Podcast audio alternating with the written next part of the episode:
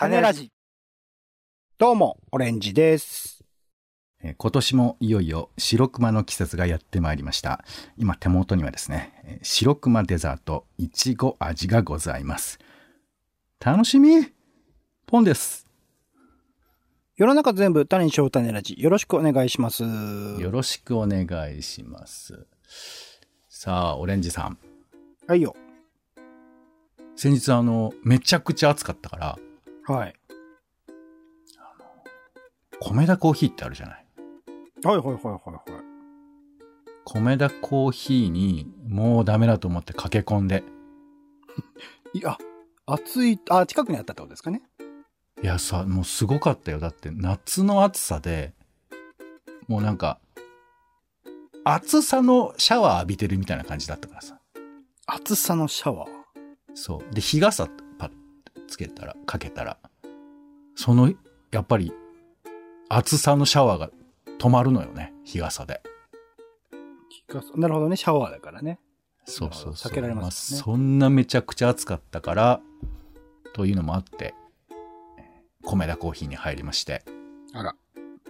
想像米田以コーヒーで上でおなじみのですよね。期待以上でおなじみの米田ですよね。そう、そうなのよ。で米田コーヒーで何食おうかなと思ってドーンと出てたのが、米田のかき氷。あ、かき氷か。そうかそうか。やってるんだ。白ノワールとかね、有名です、ね。白ノワールとかね、いろいろあるんですけど、そう、白ノワールもでかいんだけど、あれもひんやりしますよね、結構ね。そうね、アイスというかね、乗ってますからね。で、こう、かき氷売ってるから、まあ夏だし、食うかと思って。うんうん。で、一応、普通のサイズとミニとあって。はいはいはい。そうだな。まあでも、あの、何も、他にね、食べ、一緒に食べるわけじゃないから、かき氷だけだから、まあ普通のサイズ頼もうかなと思って、うん。えー宇治金時みたいなやつを頼んだんですよ。い宇治抹茶みたいなやつを。うんうん。そしたらめちゃくちゃでかくて、30センチぐらいのでかさのやつで。らしいですね。あ、噂になってますか？ミニが普通なんでしょだから。ミニでも普通よりちょっと多いんでしょ確か。だ隣の席の人が、あの、ミニ頼んでたんだけど、あ、あれだったと思って。うんうん。もうどう考えても3人分ぐらいあるのよ。かき氷ってでも基本的にね、多いからね。うん俺の実感だとね。まあそういうやつなんだけど、まあでも食べなきゃいけないと思ってさ、食ったらこれが、うん冷たくて気持ちいいのよ。やっぱり、かき氷って。うんうん。だからやっぱ冷たさを望んでっていうのもあるし、あともうその、見た目だけでも結構惚れちゃうっていうかさ。うんうん。なんか、あ、夏にこれを選んでよかったな、みたいな感覚だとか、あとあの、ま、何抹茶とその、まあ、ソフトクリームみたいなのが乗ってるんですけど、抹茶のタレと。これがなんかこう、美術品みたいなのよね。なんか見てると。ほその、見てるだけで涼しくなるというか気持ちよくなるみたいな感じがあって。うーん。でこれはやっぱりあの何単にこれ美味しいから入れましたっていうよりかはどういうふうに見せるかとか氷とかもさやっぱふわっとしてるのが見た目からわかるわけようんうんうん。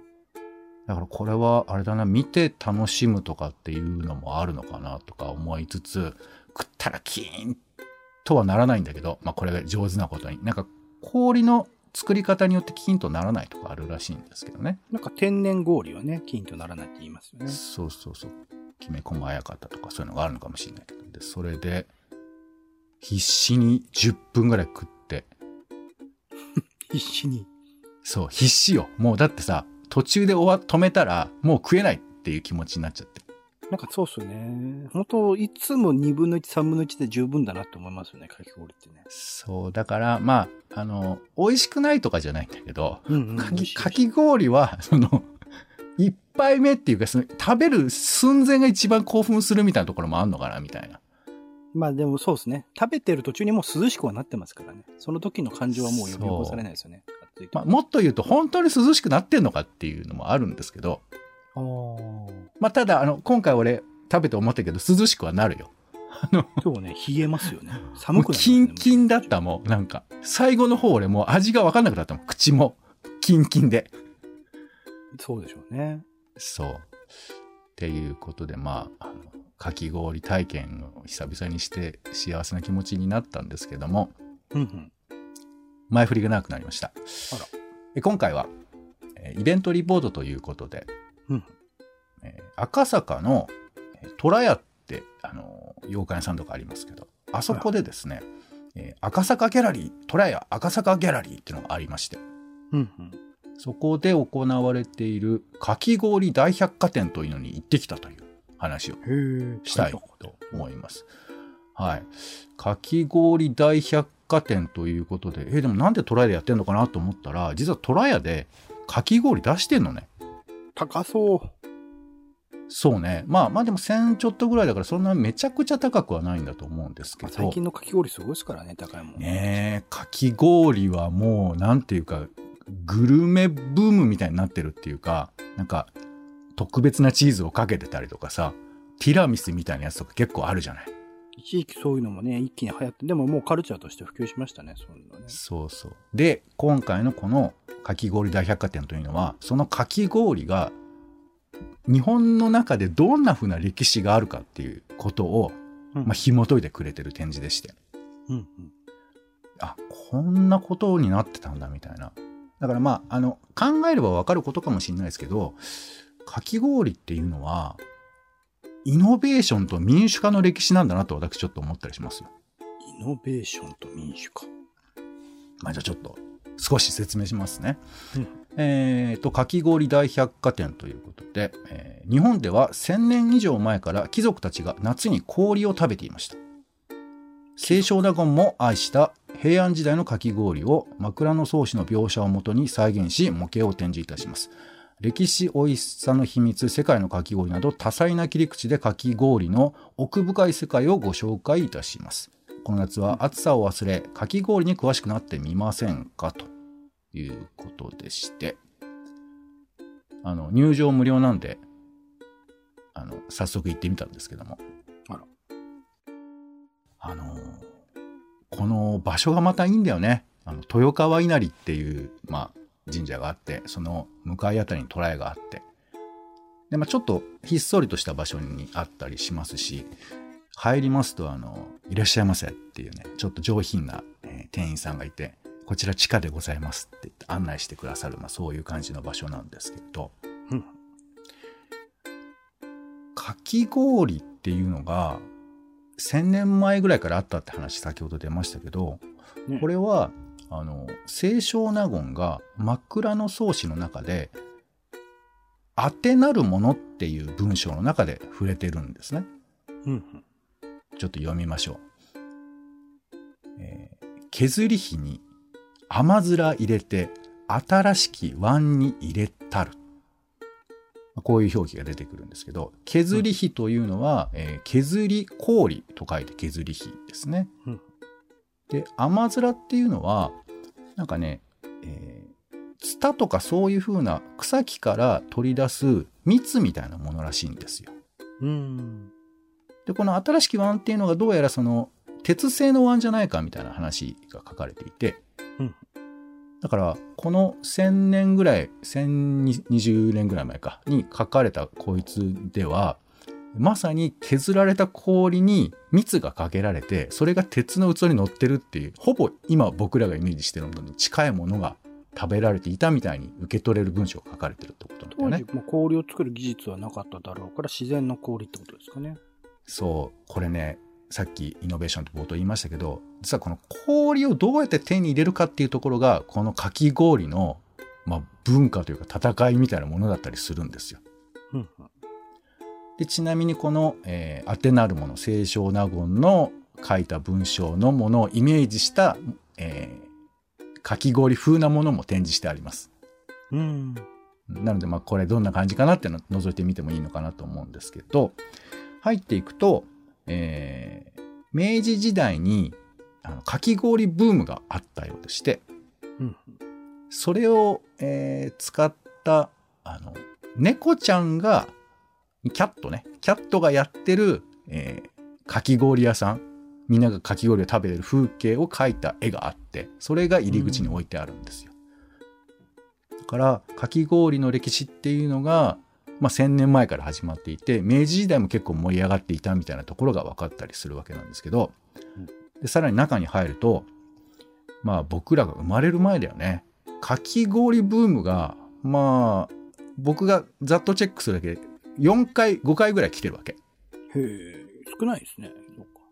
いやまあ俺が知ってるだけはもうちょっと細かくはいろいろあるのかもしれないですけどでそのおそらく60年代70年代頃に、えーまあ、盛り上がったかき氷パーラーみたいなものを会場内は模してるんですよ。うん。ちょっとレトロ風な建物が真ん中に建てられているような感じになってましてで、まあ、そこにぐるーっとえーパネルなどが飾ってあるというような展示になるんですね。はい、で最初に、まあえー冒頭言ったような歴史のことが年表みたいな形で出てくるんですけれど、えーまあ、先ほどね聖書納言が枕草子で書いたという話もあったんですけどこの当時は、まあ、当然ですけど氷を作る技術はないわけよ。うんってことは氷をどうやって手に入れればいいかっていう話じゃないですか。うん。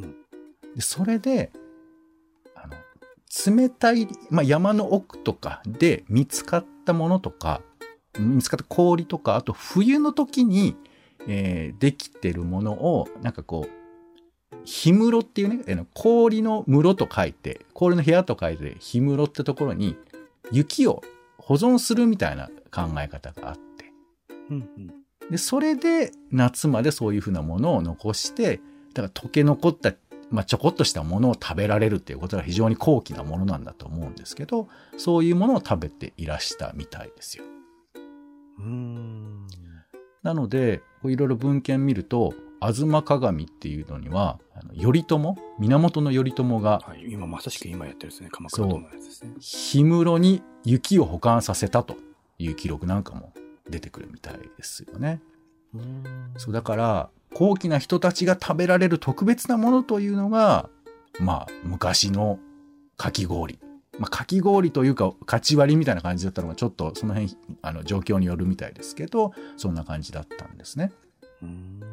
でその後ちょっとかき氷のあの記録が抜ける時代があるんだって。あら。かき氷空白の時代って年表に書いてありましたけど、っていうのを経てですね、あの、なんかアメリカから天然氷、ボストン氷っていうのを、えー輸入するっていうのが始まるみたいなんですよ。うん。まあ、この前にもあの、徳川家とかが、まあ、先ほど言ったみたいに氷室の中で、あの、凍ったものを残して、多分あれだよね。山の方から、埼玉の奥の方から切り出した氷をわーっと持ってきて、どんどん溶ける、どんどん溶ける、どんどん溶けるで、将軍様がちょこっとだけ食べられるみたいなものを食べてたとかいうのはあったとは思うんですけれど、うんまあ、そういう時代を経て、えーボストン氷をアメリカから輸入するというのがあって、でもこれもふすごい変なんだよね。1万5000キロ向こうからなんか手に入れるみたいな話ななんですよ。うん。だから多分届いたらやっぱちっちゃくなっちゃうってことだよね。だからこの段階でもまだこう冷やせないからしょうがないよね。うん。僕らはほら氷作ることが自在じゃない今僕らは。冷蔵庫にね、水入れとけば氷できる時代、そうそうそう。なんだけど氷作るって実は結構すごいことじゃんって思うよねこういうこと聞くと。う。うん。でその後、まあ北海道から函館氷を入手するみたいなこともあってまあだからこうやって氷をなんとか輸入、えー持ってこようってするのはやっぱ氷へのなんていうかこう執念みたいなのがそこにはあんのかななんて思ったりするんですけど。うんで、えーこの函館氷が1869年これ明治2年ですから明治維新中明治維新頃の話ですよね。でこの1869年には神奈川横浜馬車道で初めて、えー氷屋さんができたと言われてるんですって。ここからまあ一般的な氷屋さんが始まったということなんですよね。明治2年ですよね。この辺りはあれですよ。まだ西南戦争とかもこれから始まるみたいな感じですから、まだまだ激動の頃だったりするわけですけどね。そう。で、えーなんかね、やっぱみんな、その氷、かき氷への憧れが強いのか、1877年には、氷屋さんを舞台にした歌舞伎とかもやってんだって。氷屋歌舞伎。そう。でまあ実際に氷屋さんが出てくるっていうことですよね、話の中氷屋さんでやるんじゃない氷屋さんで、まあやってもいいんだろうけど、ちょっと狭いかもしれないね。まあ普通の歌舞伎屋さん、歌舞伎でやったんだと思いますけど、っていうのがあったりして、で、だんだんここからね、ブームがあ出てくるんだろうね。な氷屋さんがすごい乱立したみたいで、そが、えー粗悪な、粗悪な氷が販売されることを取り締まるために、えー氷製造人えー人並み販売人取締規則というのが交付されたんですって。わざわざ氷のために。で、これにより営業者は衛生検査に合格した氷の生産地、販売者名を示した上りや看板を掲げることが義務付けられたと言われてるんですよ。で、ここでちょっと思い出してほしいんですけど、あの、かき氷を売ってるお店ってさ、なんかあの、氷っていう旗をよく立ててるじゃないですか。あるね。そう。で、あれよく見ると、氷っていう裏に、えー波の印と、あとなんかちっちゃい鳥、千鳥と言われるのが飛んでるんですけど、うん。その模様はここで生まれたみたいなんですって。うん。許可取り。うん。そうそう。この旗を出しているんで許可取ってますよっていうアピールだったんですって。じゃあ、あれが配られる形、誰か作る、自分たちで作るんじゃなくて配られる。多分、その申請をすると渡されるのか、まあ、こういうふうに作れよと言われたのが、まあ、そういう、あ、そうね、配られたと書いてますから、うんこれが、あの、表記、氷の旗と書いて、表記のデザインの元となっているそうですよ。うん。ということで、まずここで、えー第一ブームが来てですね、まあ、わーっと盛り上がっていくということですよ。で、1895年なんかは、もう道歩いてると、えー5軒に1軒かき氷屋だみたいな、そんな文章も出てくるらしく、まあとにかく盛り上がる。ね、そうだよね。えちなみにこの辺りはですね、この前紹介した浅草凌雲閣ができたりとか、うん映画がそろそろ始まったり、えー翌年1896年は夏のオリンピックアテネオリンピックが始まったりとかまだそんな頃にかき氷ブームがやってくるということなんですな。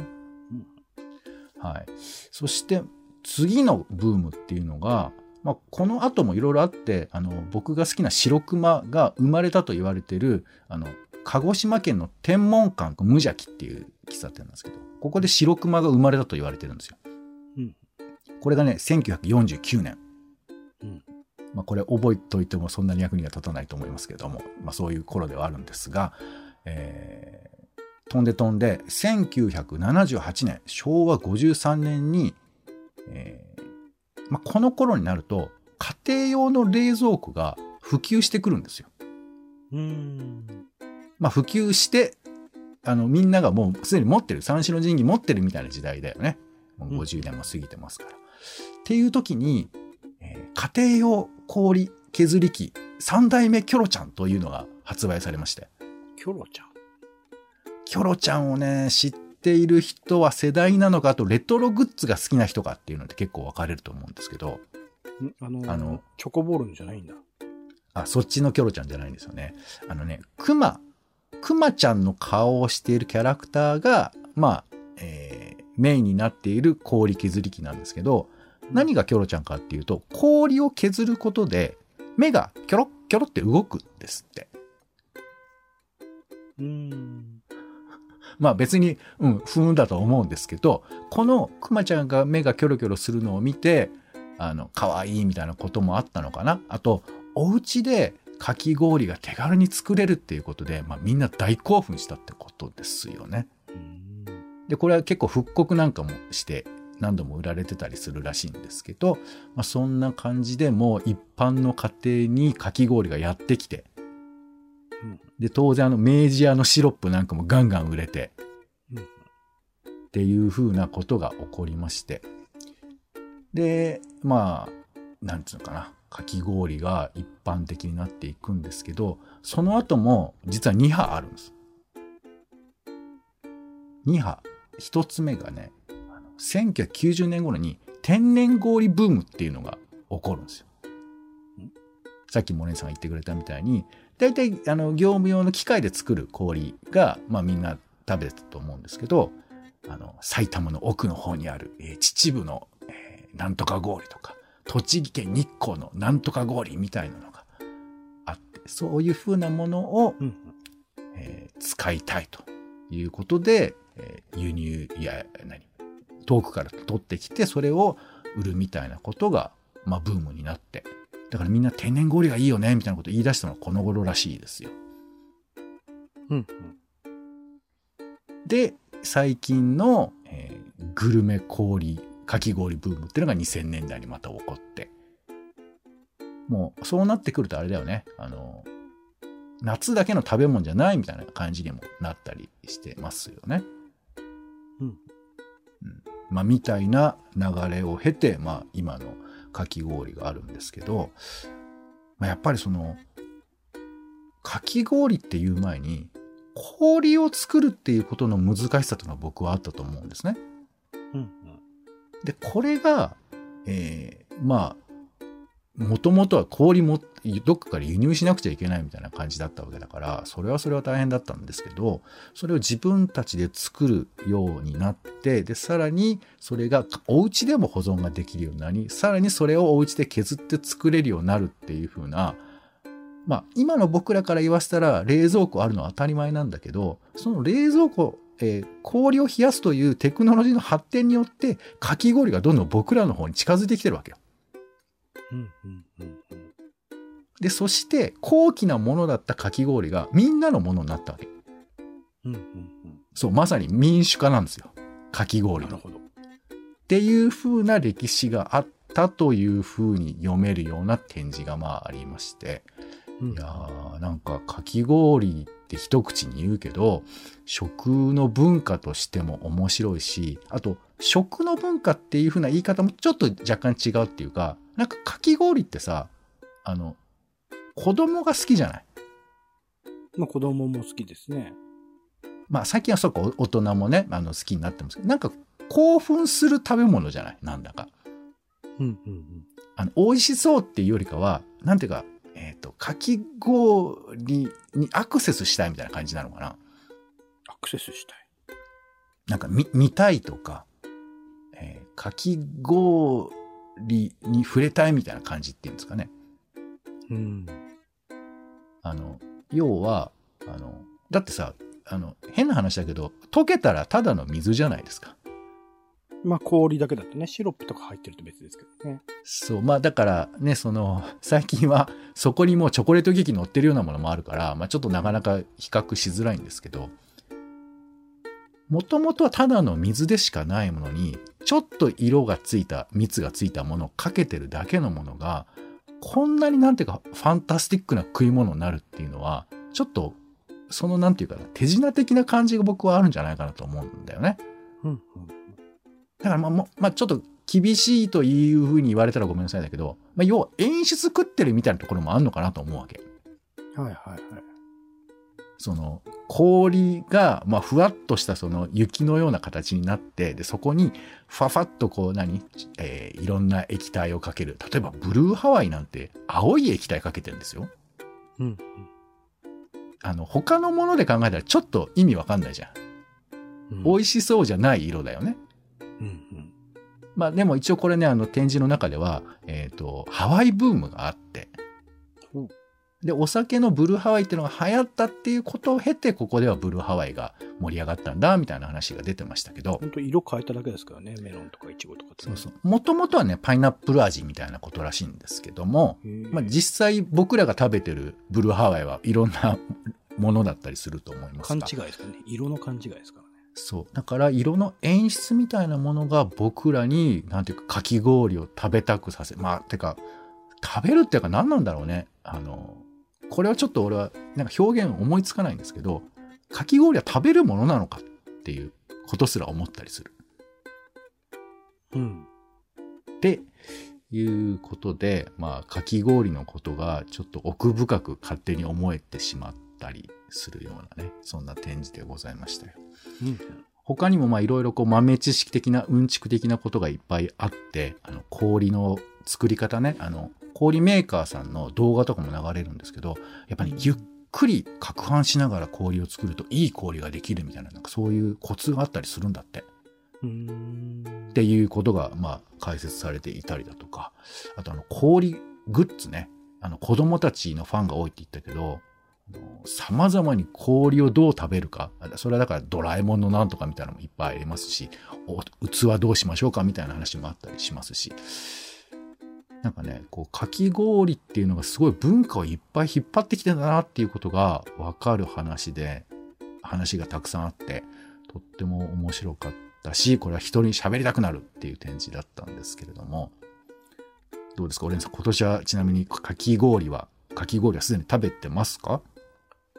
き氷はそういえば食ってないですね。アイスは大量に、あの、冷蔵庫にあ、冷凍庫にあるので、うそれを時々思い立った時に、なんかあんまでも習慣にはなってないかな。時々なんか、あ、食べようと思った時に食べてるレベルですけど、かき氷は買ってすらいないですね。かき氷への思いとかなんかある？かき氷への思いはさっき言った通り、大体量が多い。あ、え？ずっと？大体頼む。あ、だから夜店とかだと逆に足りない？そのね、あの、縁日とかで買うと安っぽいシロップが乗っていて、ちょっと量が少ないなと思うんだけど、大体お店で食べると、かき氷だけでは満足できないで終わるって感じ。うん、そうなのよね。だからまあ何度も言ってますけど、本当は水なのよね。水を食べてるだけだから、なん、なんか本当に夢を食べてるみたいな感じよね。なんていうか。な、あの、別に実体があるわけじゃないものを食べてるみたいな、なんかそんな感じが言えばするのかもしれない。まあ、水は実体っちゃ実体だけどってそうそうね。うんうんうん、そうそうそう、そうか。まあでも人によってはすごくね、かき氷が大好きで、かき氷ばっかり食べてるような人もいますし、うんまあ夏だし、あの、ちょっと皆さん、あの、まあ涼むためにね、かき氷食うというのは僕はいいなと思いますので、えー一度、もう一度ちょっとね、忘れてる人はかき氷を、あの、街中のお店でね、ちょっと食べていただいて、かき氷って何を食ってんだっけっていうのをちょっと改めて考えながら食べていただけると、ちょっとあの、面白いんじゃないかなとも思いますし、えーうんタイミング合う人はこのね、えーか あの、トラヤっていう、まあちょっと上品な場所なんですけど、そちらの方でやっているかき氷大百貨店もね、行っていただいてもいいのかなというふうに思います。うんはい。ということで今回はイベントリポートですね。えー赤坂にあるトラヤ赤坂ギャラリーで行われています。かき氷大百貨店についてお話をさせていただきましたうん。はい。お相手は、えーかき氷なんですけども、実はあの、関東と関西でシロップの入れ方が違うそうなんですよ。えこれぜひあの展示で見ていただけるといいかなと思います。ポンとオレンジでした。種ラジ、また。